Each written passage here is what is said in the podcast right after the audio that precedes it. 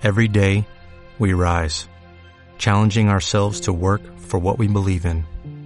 At U.S. Border Patrol, protecting our borders is more than a job, it's a calling. Agents answer the call, working together to keep our country and communities safe. If you're ready for a new mission, join U.S. Border Patrol and go beyond. Learn more at cbp.gov/careers.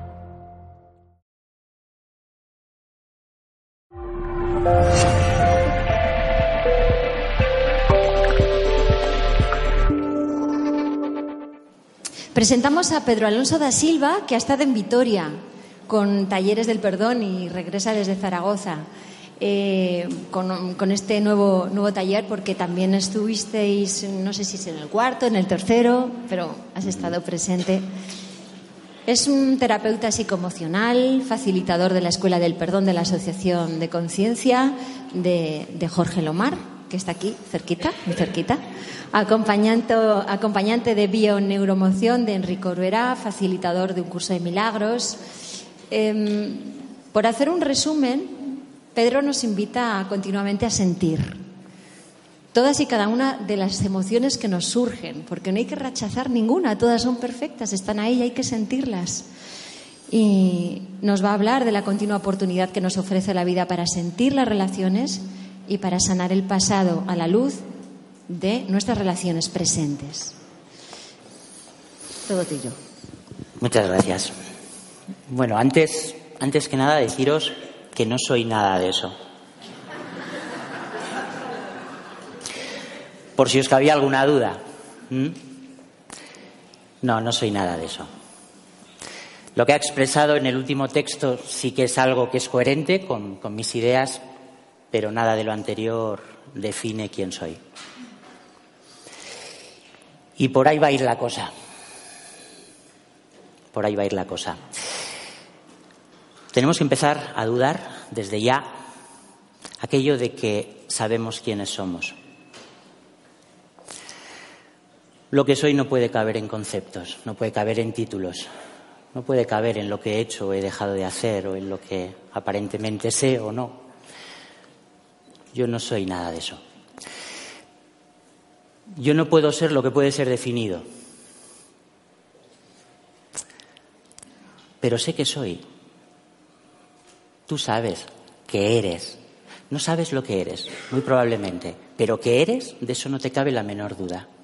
¿Por qué? Porque lo sientes. Tú sientes tu existencia, sientes la vida que eres. El problema surge cuando tratas de definirte. ¿Y qué es definirte?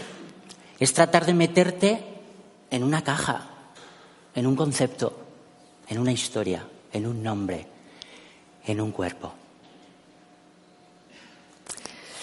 Y eso genera una sensación incómoda de limitación, de carencia.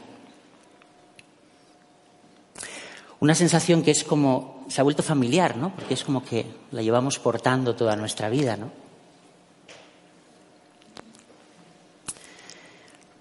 Voy a hablar de las relaciones y me voy a centrar especialmente en las relaciones de pareja. Pero para llegar a ese punto, para llegar a qué pasa con las relaciones, necesariamente es como que tenemos que partir de quién soy yo. Porque todas mis relaciones, al final, van a mostrarme de un modo u otro la idea que tengo de mí. Entonces, por eso empiezo con ese cuestionamiento, ¿no? ¿Quién soy yo? Y lo más honesto, así para empezar, ¿no? Sería reconocer que no tengo ni puñetera idea. Así, para empezar. Antes que defender ningún argumento, ninguna. ¿Sabes qué te digo? Que no tengo ni idea. Porque hace cinco años pensaba que era una cosa, hace quince pensaba que era otra. Eh, depende de si sale lloviendo el día o sale con sol, siento que soy una cosa diferente. Sinceramente, no tengo ni idea. Cuando nos hacemos esta pregunta, ¿quién soy? Hay una tendencia por parte de nuestra mente a buscar un concepto que dé respuesta a esa pregunta, a buscar una idea, a buscar una historia. que pueda definirme, que pueda delimitarme, que me pueda indicar solo e, esto es lo que yo soy y solo yo soy esto. Nada más, solo yo.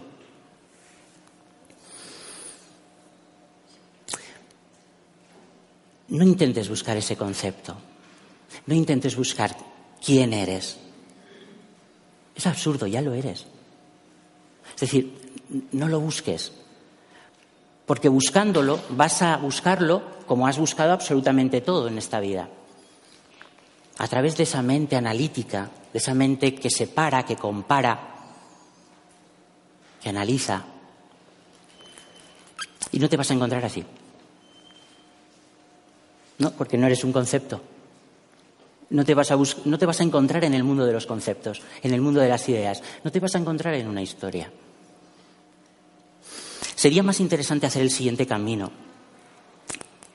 En lugar de preguntarte o buscar, tratar de buscar quién eres, puedes empezar por desarrollar la capacidad de identificar todo aquello que no eres. Es otra opción. Porque finalmente, si soy capaz de identificar todo aquello que no soy, y lo voy soltando, hoy hemos hablado de soltar, ¿verdad? Y lo voy soltando, una vez que suelte todo aquello que no soy, ¿qué pensáis que va a quedar?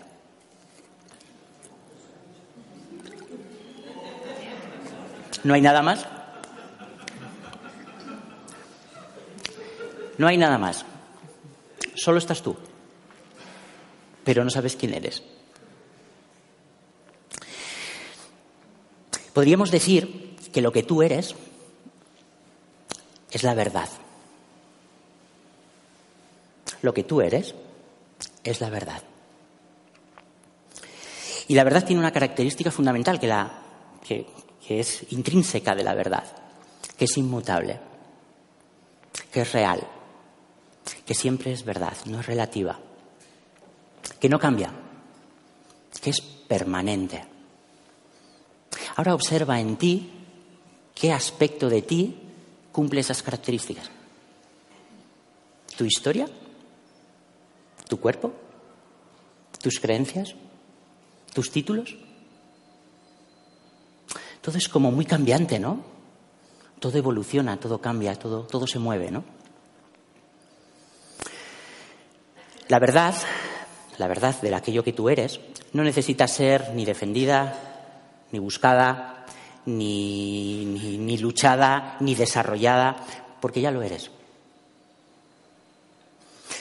Para llegar a, a tomar conciencia de ella, para que recuerdes quién eres, para que retornes al recuerdo de quién eres, lo único que necesitas, como os digo, es empezar a identificar todo aquello que es falso en ti, todo aquello que se sostiene porque lo sujetas y lo sujetas porque te interesa. Lo sujetas porque te da identidad. Todas las creencias que tienes acerca de ti, todos los juicios que tienes acerca de ti y acerca del mundo por extensión, los sujetas porque te interesa, porque te da identidad. ¿Por qué alguien querría sujetar una identidad que siente que le hace daño? Ya puestos a sujetar una identidad, ¿no? Vamos a intentar sujetar una identidad que mole, ¿no?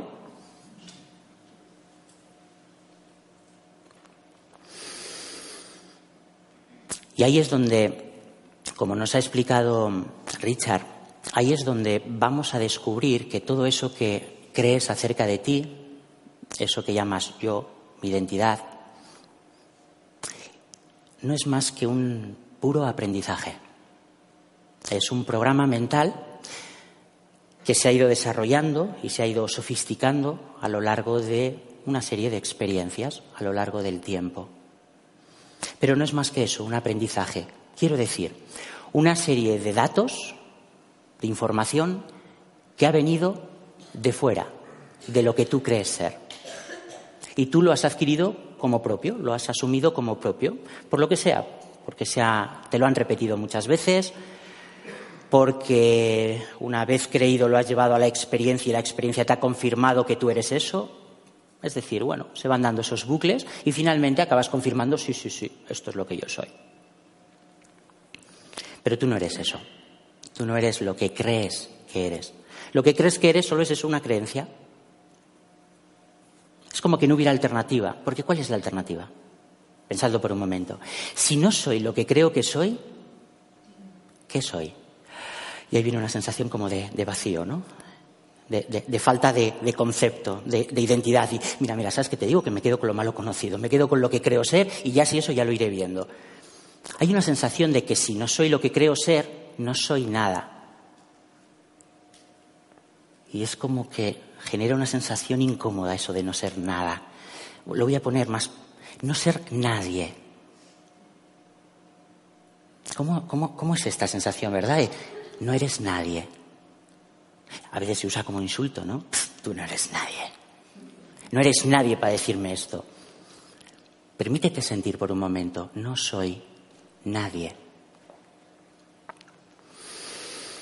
¿Sabes qué te digo? Mira, que voy a intentar ser alguien. Es que no sé, no me siento bien sintiéndome nadie. Y entonces empiezas a crear un personaje. Voy a ser alguien. ¿Cuáles son las piezas que usas para construirlo? Tu historia. Tu historia. Lo que, lo que te va a definir es tu historia. Crees que tú eres tu historia. Y crees que esa historia, que siempre ha sido vivida por un cuerpo, esa historia y este cuerpo y el nombre de este cuerpo y su historia, eso es lo que eres. ¿Qué ocurre? Que cuando observas esto que crees que eres y te das cuenta de que no te gusta, entonces quieres mejorarlo. Primero lo intentas de una manera, luego lo intentas de otra. Primero te intentas sacar títulos, ¿no? Porque te han dicho que cuando tienes cierta edad, ¿no? No, no, haz, una carrera, que cuando hagas una carrera vas a ser una persona de provecho, vas a ser alguien. Tienes que ser alguien. Entonces tú estudias tu carrera y tal, no sé qué. Bueno, te tiras, yo qué sé, desde, pues eso, desde la adolescencia hasta los veintitantos. A partir de que te sacas tu título, si te lo sacas, entonces te embarcas en una carrera profesional, voy a ser alguien. Entonces, no sé, cada uno persigue lo que persigue. Hasta que, como me sucedió a mí, con 37, no, no quiere decir que tengo 37, yo también tengo 44 bien, bien conservados. Cuando llegué a los 37 me di cuenta que nada de lo que había perseguido me hacía feliz. Y entré en depresión. La vida había dejado de tener sentido. Ya no había metas que perseguir, Todas las había, todas, todas las que se me habían ocurrido las había perseguido. Y lo curioso es que las había conseguido todas. Y no estaba lo que yo buscaba, la felicidad. A partir de esa crisis es cuando empezó, empezó el cuestionamiento. Entré en terapia y gracias a la terapia empecé a cuestionarme si yo era quien creía ser. Luego han ido sucediendo muchas cosas, bueno, hasta llegar al, al perdón de la mano, en primer lugar, de un curso de milagros y posteriormente del maestro, de Jorge Lomar. Y eso es lo que me gusta compartir. Yo al final, en estas ponencias, en los talleres que hago, en los grupos que hago, a mí lo que me gusta compartir, suelo decir, ¿no? Es el sentido práctico que tiene la mentalidad del perdón. Porque a mí mm, me sacó del bucle del sufrimiento. Entonces, ya no es una cuestión de teorizar, ¿no? A mí me gusta llevarlo a un nivel práctico, algo que sirva. A mí dame algo que llevarme a casa, dame algo que me pueda llevar a mi vida diaria y que lo pueda aplicar, ¿no? Podemos hablar de la metafísica del perdón, podemos hablar de muchas cosas, pero dame algo que me pueda llevar puesto, pero no aquí, aquí. Dame algo que me lleve puesto. Dame algo que me lleve integrado dentro. Entonces, como la cuestión de la identidad, que es el pilar fundamental en torno al cual giran las relaciones, eh, me parece básico, me parece básico que todos, todos los aquí presentes tengamos esa noción experiencial de que quizás no sea lo que creo ser, os invitaría a empezar haciendo una pequeña práctica guiada, donde vamos a cerrar los ojos.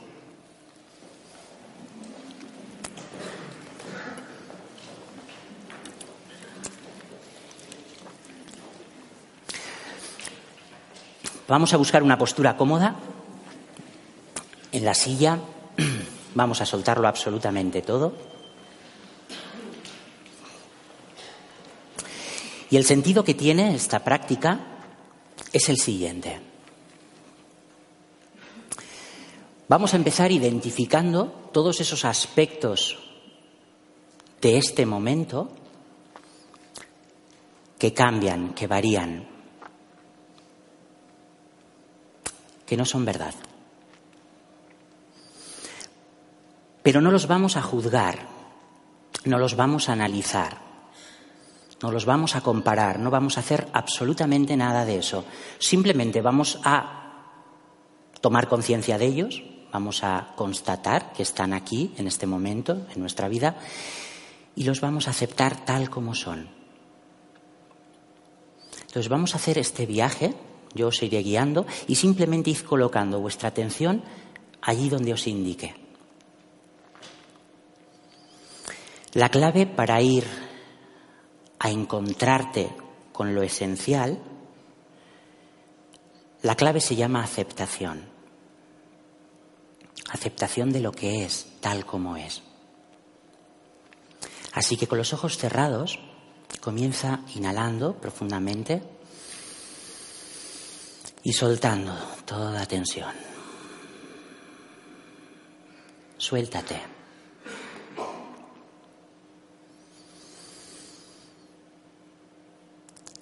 Al respirar, permite abrir espacio para la experiencia, sea la que sea. Abre espacio a tu sentir. Abre espacio en tu mente para que todo tenga cabida. Este instante es el único instante en el que tu vida sucede. No hay más vida que la que hay en este instante. Y esa vida que se manifiesta para ti se expresa en diferentes aspectos que vamos a ir contemplando poco a poco. Uno de ellos, por ejemplo, son los sonidos. Pon ahora mismo la atención en cualquier sonido que seas capaz de escuchar.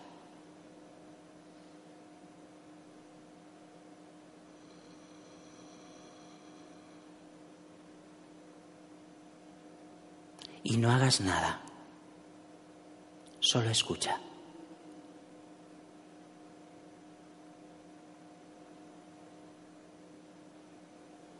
No trates de poner nombres a los sonidos. ¿Qué necesidad tienes si ya los estás escuchando?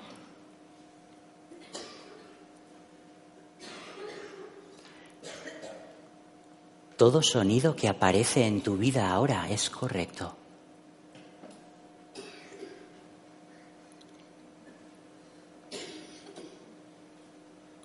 A la vida en este momento no le sobra ni le falta ningún sonido.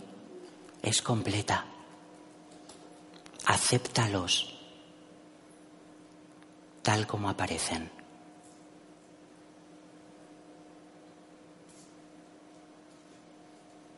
Tu vida también se está manifestando en forma de olores. Lleva ahí tu atención. Sigues abriendo espacio a los sonidos y ahora te focalizas en percibir cómo huele tu vida ahora. Y aunque no huelas nada, así es como huele tu vida en este momento. Acéptalo. No quieras que sea de otra manera. Solo ábrete a aceptar que es de esta. Y respira.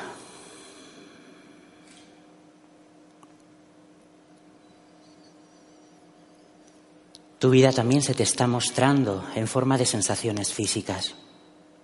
Lleva ahora ahí tu atención. Observa las diferentes sensaciones que puedes percibir en tu cuerpo. Y no quieras cambiarlas. No las etiquetes. No las juzgues.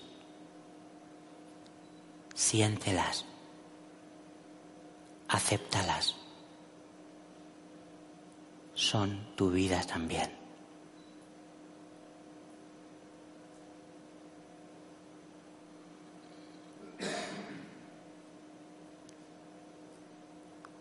Otro aspecto en el que tu vida se está expresando para ti es en forma de sentimientos o emociones. Focaliza ahí tu atención ahora.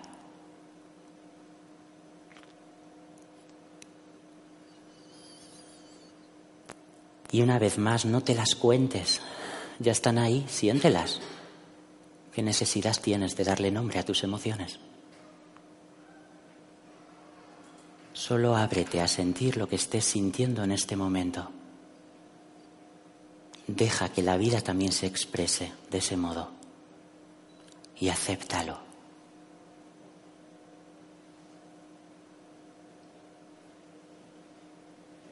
Y ahora puedes llevar tu atención al contenido de tu mente.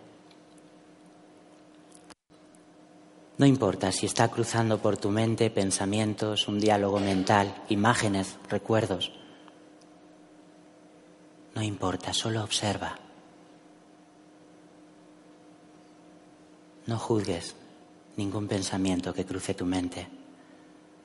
Permite que esté ahí y déjalo ir cuando quiera irse.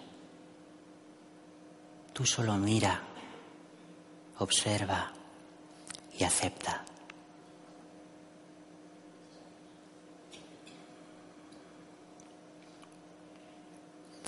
Daría la sensación, cuando vas colocando tu atención en estos diferentes aspectos, que la vida es como un torrente siempre cambiante, como un río fluyendo, siempre en constante cambio.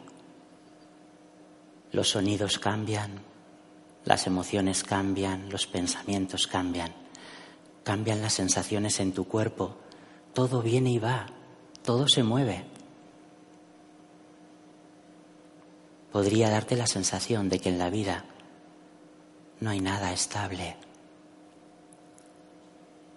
no hay nada permanente, nada en lo que poder apoyarse de forma firme y estable.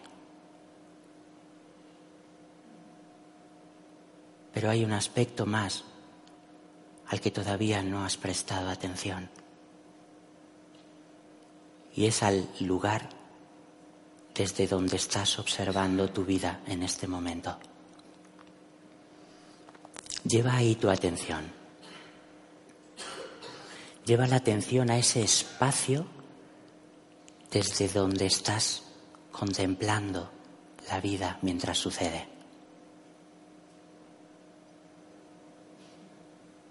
Siempre está ahí, ¿lo ves?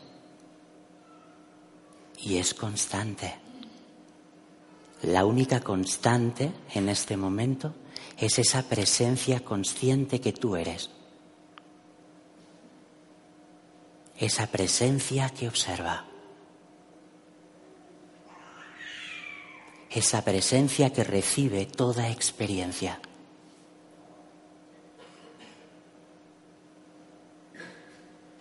¿Te das cuenta que aunque cambien los sonidos, esa presencia no cambia? ¿Te das cuenta que tus pensamientos van y vienen y tú permaneces?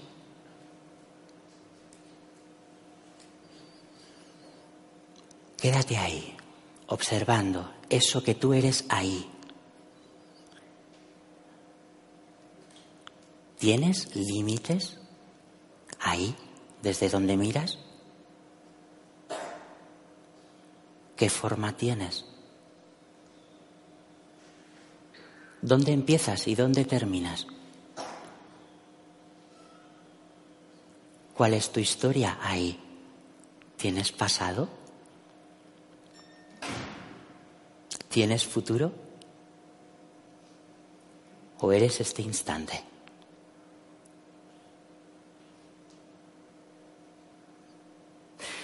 Date cuenta de una cosa. Eso que tú eres ahí en ese punto de observación, puede ser amenazado por tus pensamientos? ¿O por tus emociones? ¿O por los sonidos? ¿O por las sensaciones en el cuerpo? Sigue ahí, ¿verdad? Date cuenta de que ahí eres invulnerable. Nada amenaza eso que tú eres.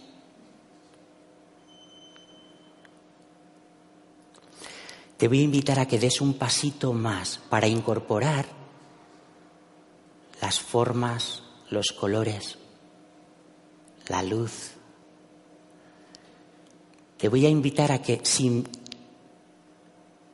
perder el foco en ese punto, en ese espacio desde el cual observas, vayas abriendo muy, muy poco a poco los ojos. Y quiero que observes lo que aparece en ese espacio que tú eres.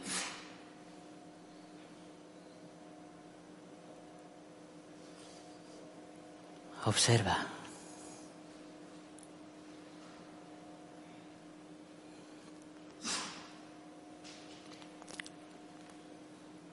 también es tu vida expresándose para ti. Y sigue siendo contenido en ese mismo espacio que le da cabida a todo. Todo lo que ves sigue siendo visto desde ahí. Sigue estando contenido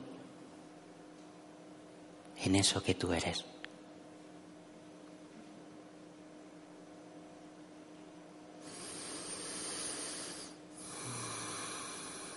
Pensad por un momento, ¿cómo podría tratar de atacar a uno de esos aspectos de mí y no sentir una experiencia dolorosa? ¿Cómo podría querer rechazar una parte de mí y no sentir dolor?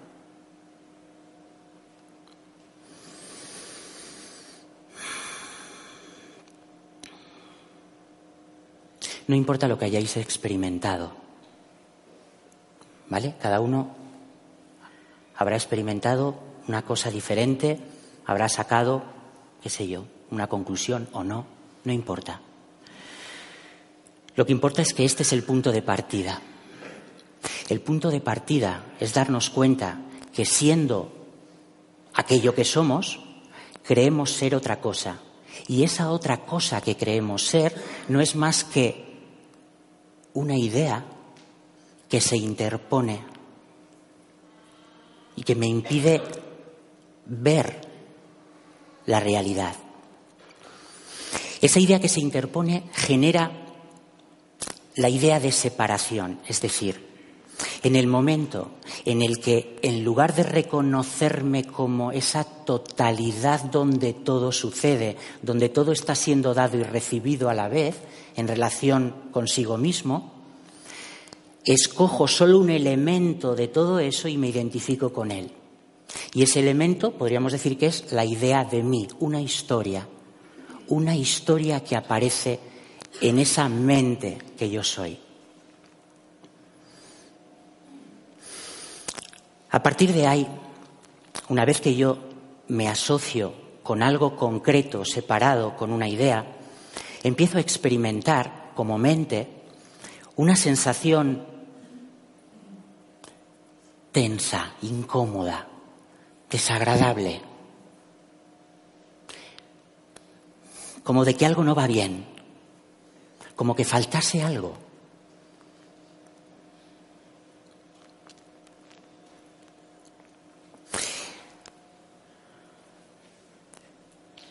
La creencia en la separación, la creencia que tienes, que tenemos, acerca de que somos algo separado de la totalidad, genera la herida primal. La herida más básica a partir de la cual se desarrollan todas las demás heridas de las cuales vamos a hablar y que finalmente se representan en todas las relaciones. Y la herida primal es la sensación, es la herida que se basa en la creencia de que me he separado de mi fuente, que me he separado del amor, que me he separado de la unidad. Nos lo han contado de muchas maneras. Fuimos expulsados del paraíso. Hay una sensación de pérdida. Fijaros que en esta forma en la que nos la hemos contado, ser expulsados del paraíso, hay implícita una idea, la idea del pecado. Algo hice mal y fue tan terrible aquello que hice que el amor me abandonó, que Dios me abandonó, que fui expulsado. A partir de ahí surge un sentimiento conocido por todos, que es la culpa un sentimiento profundo de incorrección.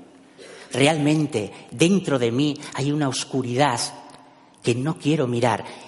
Hay algo muy sucio dentro de mí, hay algo terrible dentro de mí y no lo quiero mirar.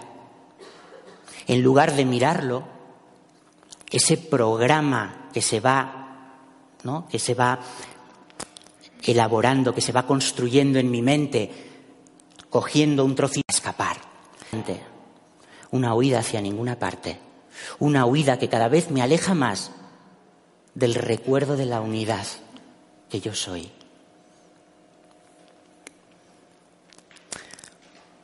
Vamos a bajar todo esto a la tierra, vamos a llevarlo a la experiencia cotidiana y lo vamos a bajar a la historia personal. en la historia personal, uno nace en una familia, ¿verdad? Su cuerpo, ¿no? el cuerpo con el que uno se identifica, nace de otros dos cuerpos, papá y mamá, y nace en una familia determinada, en una época determinada, en un país determinado, y vive una historia determinada. Y, durante todo ese tiempo está recibiendo una información determinada, con unas creencias, etcétera, etcétera. Y todo eso va configurándome, va configurando la idea que yo tengo de mí. Esta idea siempre lleva implícito ese sentimiento de culpa. Es una sensación, ¿no? Que está siempre presente. Hay algo malo en mí, hay algo, hay algo que no cuadra en mí, hay algo que no encaja. La mente funciona a base de significados. La mente, para organizar la, la, información, para organizar lo que percibe, funciona siempre a base de significados. Por eso la mente está constantemente dándole significados absolutamente a todo, porque al darle un significado tiene la sensación de que lo controla. Y a partir de ahí tiene cierto control sobre la experiencia. Quiero que observéis el hecho de que nada, absolutamente nada, nada de lo que percibís, absolutamente nada, nada de lo que percibís tiene un significado por sí mismo. El significado se lo otorga a cada uno, de ahí que una misma experiencia experimentada por dos personas diferentes tengan dos significados diferentes. Un mismo partido de fútbol, pensadlo. El mismo partido de fútbol tiene dos significados diferentes. Luego, el partido en sí no tiene un significado intrínseco. El significado se lo, se lo da quien lo percibe. ¿En base a qué? ¿En base a qué otorga significados a las cosas? En base a la idea que tienes de ti. Todos tus significados te dan identidad. Bien. Cuando yo, ¿no? Que soy mente, creyendo ser una historia personal que se llama Pedro, me doy cuenta de que hay un sentimiento profundo que me acompaña siempre, que es un sentimiento de culpa, de incorrección, de que hay algo que no está bien en mí. Como necesito darle significado a ese sentimiento, lo tengo que ubicar tiene que tener sentido, porque no hay nada más turbador para la mente que no encontrar sentido, ¿verdad? Pensad en cualquier momento de vuestra vida que hayáis sentido que la vida no tenía sentido. Es lo más turbador.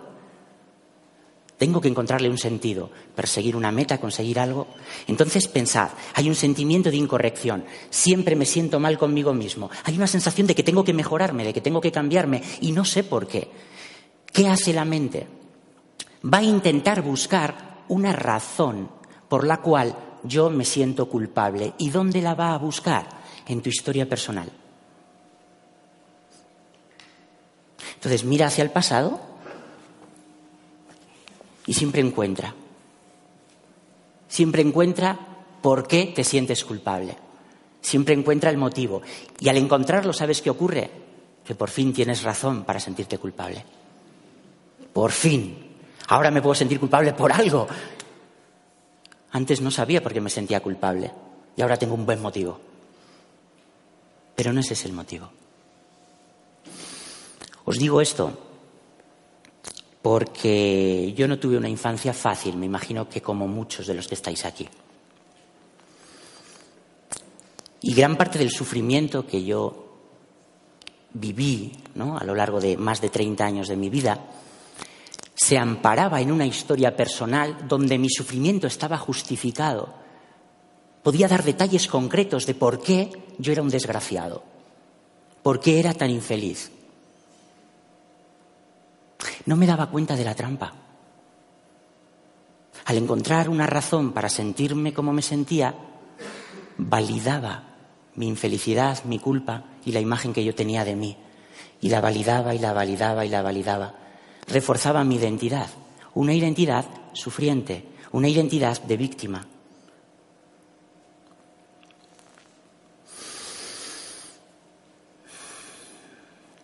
¿Cuál es la salida del bucle?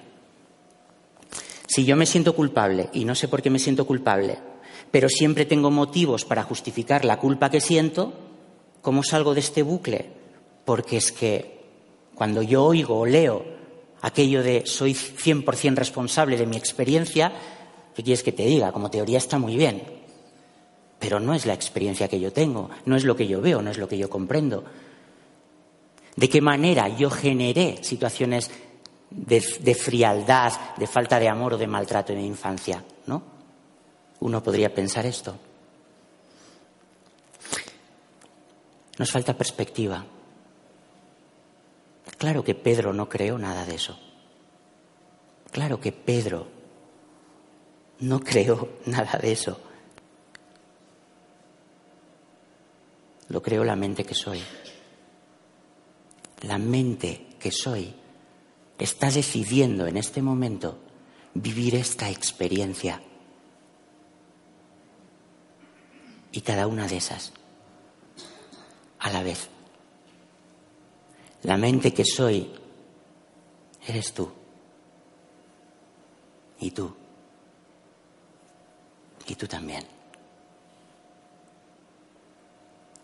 Solo nos separa un concepto, solo nos separa una idea. Por eso las relaciones se convierten en el escenario ideal para poder sanar las heridas. Fijaros que en el título, en el título digo, ¿no? sanar el pasado a, a la luz de tus relaciones presentes. En realidad la herida no está en el pasado. La herida está aquí, en tu mente. ¿En qué otro sitio iba a estar si todo está en tu mente? La herida está aquí. Si queremos ubicar la herida en el pasado, simplemente es porque ubicar la herida en el pasado nos permite seguir sosteniendo un poquito más una identidad falsa que queremos sostener. Y con respecto a esta identidad hay una motivación particular que nos lleva a seguir sosteniéndola. Y es la siguiente, y vuelve a ser otra trampa, pero es la siguiente. Una vez que me creo separado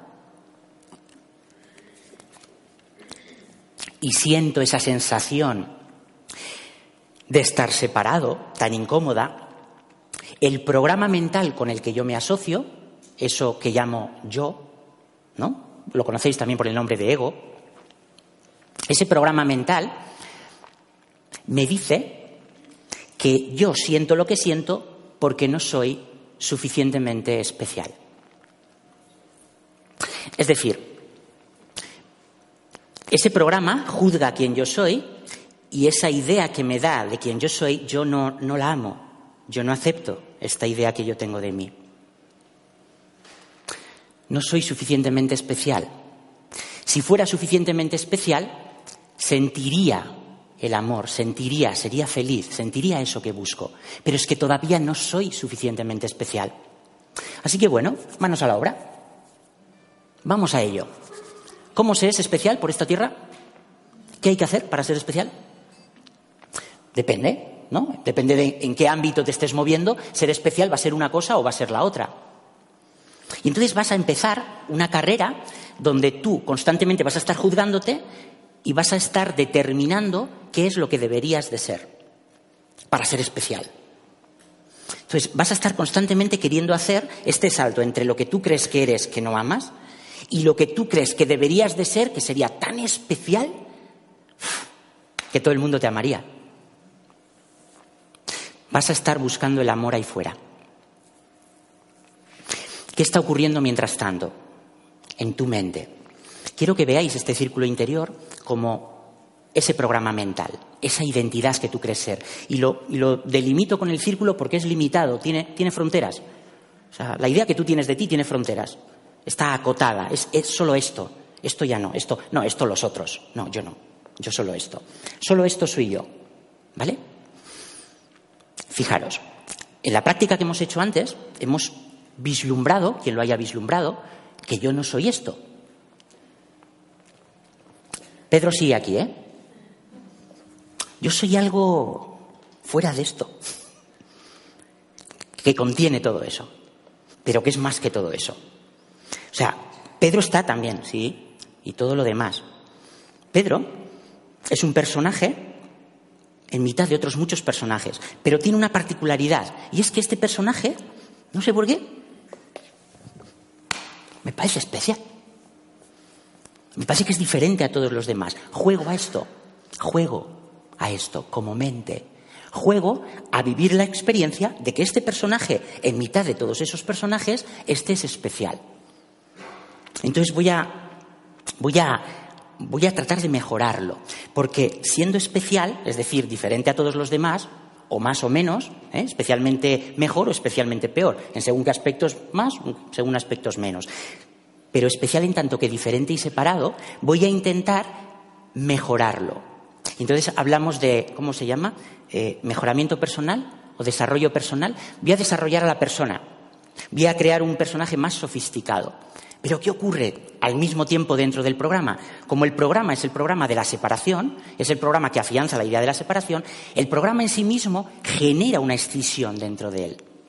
Y quiero que imaginéis dentro de este círculo como una línea divisoria y dentro, dentro de este círculo hay lo que podríamos llamar la cara luminosa de mi personaje, esa que muestro al mundo, ¿no?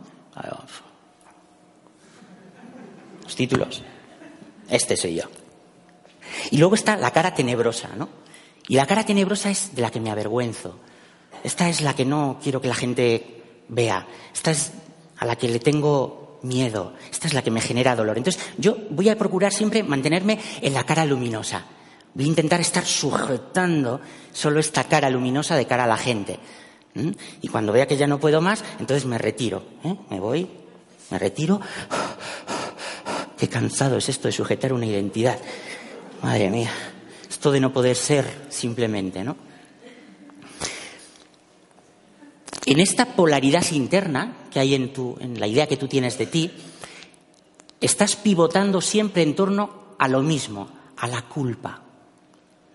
La culpa la vas a poder representar en este juego de polaridades desde, y voy a poner un ejemplo concreto. Imaginaros que uno de los aspectos de la culpa de mi personaje estuviera basado en la idea de que no valgo nada. Toda mi vida me han dicho que soy un inútil, que no sirvo para nada, y me lo he creído. Entonces tengo una identidad que se ha forjado sobre la idea de que me siento culpable porque no valgo para nada. La gente vale, todo el mundo es, ¿no? Todo el mundo con el que yo me comparo parece que sabe hacer las cosas y las hace bien, pero yo nunca doy pie con bolo. Entonces, ¿qué ocurre? Esa culpa, el programa, como es tan insoportable, trata de gestionarla por su cuenta. ¿Y qué hace con la culpa? Solo tiene dos opciones. Pensadlo. El ego solo puede hacer dos cosas con la culpa.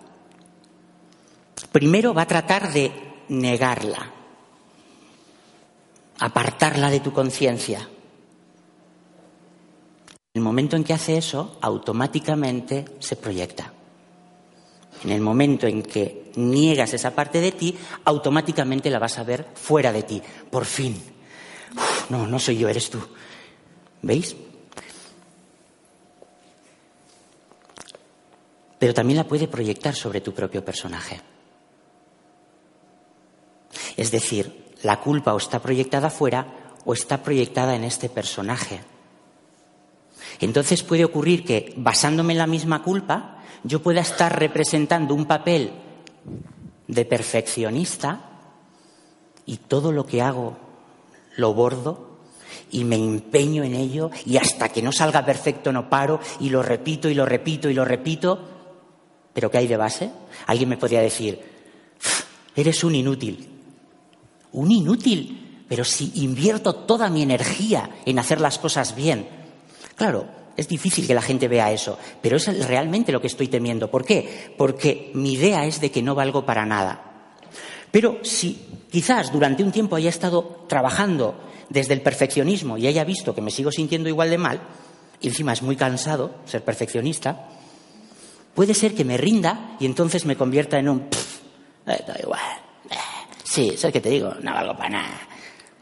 Es decir, poder asumir, decir, es verdad, si es que es verdad, si es que soy un desastre, no valgo para nada. No importa si represento esa imagen o esta otra, la culpa sigue siendo sostenida. No importa si creo que no valgo nada o si creo que valgo más que los demás, la culpa sigue siendo sostenida. Y hasta que no sanes esa culpa, hasta que no la sueltes, no vas a ser feliz. Así que bueno, vamos a ver cómo opera esto en el escenario de las relaciones. En el momento en el que yo he determinado lo que, lo que, lo que creo ser y cómo sería especial, a partir de ahí yo voy a estar en mis relaciones definiéndome constantemente en base a las comparaciones. Yo necesito al otro para saber quién soy, porque recordad, no sé quién soy. Como no sé quién soy, me defino por comparación. ¿Quién soy con respecto a ti? Pensad por, un momento a alguien que creyera que es guapo, porque en su barrio todo el mundo le decía, eres el más guapo del barrio. Y entonces él, como todo el mundo le dice que es el más guapo del barrio, él se cree que es súper guapo. Y bueno, y su identidad es de ser guapo. Pero un día se traslada a la ciudad, ¿no? Se traslada a vivir a otro sitio. Y mira tú por dónde, que al barrio al que se traslada, él es de los de la gama media tirando hacia abajo. Sigue siendo el mismo, ¿no? Pero ¿cuál es la idea que tiene de sí? Ha cambiado. ¿Por qué? Porque en la comparación se ha vuelto a redefinir. Y donde antes me definía como guapo, ahora Ahora estoy tirando a feillo, incluso, ¿no? Utilizamos a los demás para definirnos. Utilizamos a los demás para poder reafirmar nuestro especialismo. La imagen especial que queremos cosechar con la idea de llegar a ser felices, con la idea de llegar a sentir el amor. Entonces, en todas las relaciones se va a establecer como una especie de alianza tácita ¿no? No es verbal, no se habla de esto. Pero vendría a ser algo así como, tú me das a mí la parte que a mí me conviene, tú, tú, refuerzas, tú alimentas en mí la imagen que yo quiero tener de mí y yo alimento en ti la imagen que tú quieres tener de ti. ¿no? Entonces, mientras los dos nos retroalimentemos, nos vamos a llevar bien. ¿no? Vamos a, somos, somos afines, somos almas afines, somos, somos la leche, ¿no? Qué bien nos sentimos juntos. Hmm. Bien, de hecho podríamos decir que todas las relaciones de, amistad, de, camaradería y demás se establecen desde ahí, ¿no? desde ese tipo de afinidades. ¿no? Nos gusta el mismo equipo de fútbol, tenemos las mismas ideas políticas o, yo qué sé, ¿no? vestimos eh, el mismo palo. Ahí hay como una... ¿Por qué? Porque tú refuerzas mi imagen y yo refuerzo la tuya. Somos guays. Somos guays. Los otros, no somos, por ejemplo, yo qué sé, somos hipsters, somos diferentes. Ah, los otros, ah, el, el, el vulgo, la masa, ¿no? Nosotros somos especialismo, ¿no? Teniendo la sensación de que cuanto más especial sea, más amor voy a sentir. Pero observad lo ridículo de este argumento. Cuanto más especial seas, más separado estás. Cuanto más separado estás, menos amor sientes. Cuanto más separado estás, más culpa sientes. No puedes separarte y al mismo tiempo sentir amor. Pero de esto no te das cuenta. De esto no te das cuenta porque la alternativa cuál es. La alternativa es no saber quién eres. Y eso genera una confusión por ese vacío de identidad que de momento, de momento, la mente no está dispuesta a asumir. Las relaciones, y voy a ir específicamente a las relaciones de pareja, nos dan una oportunidad maravillosa. ¿Para qué? Para ver nuestras heridas, que están aquí, ¿eh? En tu mente, aquí. Una relación de pareja normalmente se dispara, ¿verdad?, con eso que llamamos el enamoramiento. Conoces a una persona y de repente percibes en ella unas características especiales. Unas características que, junto con las tuyas, ¡wow! ¿No? Tiene eso que a ti te falta. Piénsalo, te sientes separado, te sientes incompleto, por lo tanto falta algo. ¿Dónde está eso que falta? Fuera. ¿Quién lo tiene? Otro cuerpo. Hay un cuerpo ahí en el mundo que tiene algo que en cuanto yo lo consiga me va a completar. Entonces surge esa chispa. Claro, surge la chispa si hay una reciprocidad. Y la otra persona de repente también ve algo en mí que es súper especial, que nadie más tiene. Y ahí surge, ¡pa! El enamoramiento. El corazón se pone a mí, las mariposillas. Y a eso le llamamos amor.